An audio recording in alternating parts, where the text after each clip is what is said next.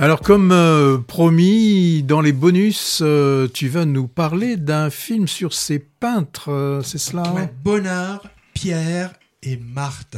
Biopic d'un peintre. Alors ça, c'est un genre cinématographique très couru. À peu près tous les grands peintres ont eu droit à leur portrait filmé.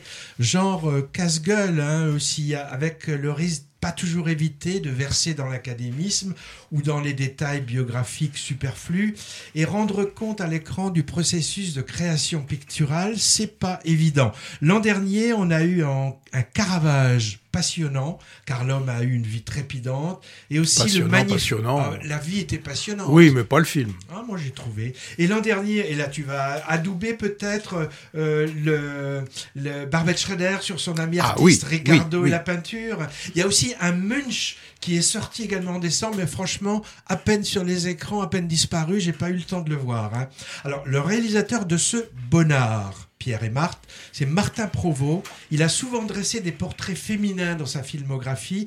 Il a par exemple déjà mis en scène la vie d'une artiste atypique en 2008 dans le fameux Séraphine avec Yolande Moreau dans le rôle titre 7 César quand même. hein.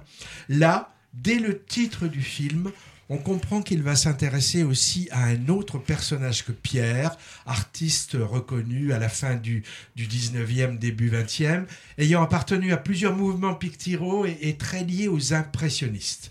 Il va nous montrer, le réalisateur aussi, celle qui sera d'abord son modèle, puis sa compagne jusqu'à la fin, et qui elle aussi a eu des velléités artistiques, Marthe donc, au caractère ô combien singulier, une amoureuse sincère, mais qui mentait beaucoup sur son identité, son âge, son origine, personnage vraiment énigmatique hein, qui apparaît, selon les spécialistes, de façon plus ou moins camouflée dans un tiers des tableaux de Bonnard.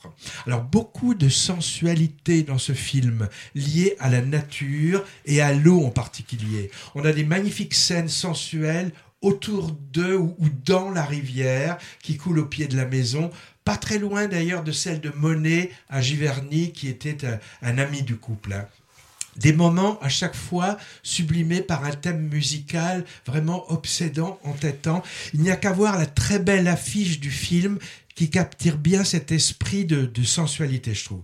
Les deux interprètes principaux, Vincent Macaigne, étonnant, assez méconnaissable et, loin de son registre habituel de nounours lunaire et empoté. Et bien sûr, pour Patrick, Cécile de France, rayonnante, parvenant à maintenir jusqu'au bout la part de mystère du personnage passionné qu'elle incarne. Autrement, c'est toujours un plaisir de voir Anouk Grimberg sur grand écran. Je ne sais pas à quoi ça tient. Euh, le fait que sa présence devant la caméra est toujours émouvante, son, son petit minois peut-être, son phrasé si particulier. Elle est plutôt rare au, ciné. C'est c'est peut-être cette rareté qui fait le prix de ses apparitions. En 2022, elle illuminait La Nuit du 12 et L'Innocent.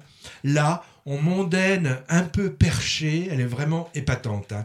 Alors je disais que c'était pas facile de capter les gestes d'un peintre au cinéma. Il faut éviter l'écueil de l'artificiel qui ferait penser par exemple au spectateur que c'est la main d'une doublure qui est filmée quand on montre la réalisation d'un tableau connu par un acteur. Ça fonctionne pas toujours, mais là, oui. Et on a pas mal de moments réussis de ce type. Le réalisateur qui était présent le jour de la projection, où j'ai vu le film, c'était au Jean Eustache, il a expliqué quelques détails. Par exemple, aucun original de Bonnard dans son film, bien sûr. hein. Assurance trop chère, il nous a dit. Des copies à différents stades réalisées par une spécialiste. Et il a précisé que la plupart des gestes d'exécution filmés sont réellement ceux de Vincent Macaigne. Alors pour un non spécialiste de peinture comme moi, connaissant peu le travail de Bonnard, j'ai vraiment apprécié ce double portrait que j'ai trouvé solaire et porté par deux comédiens excellent.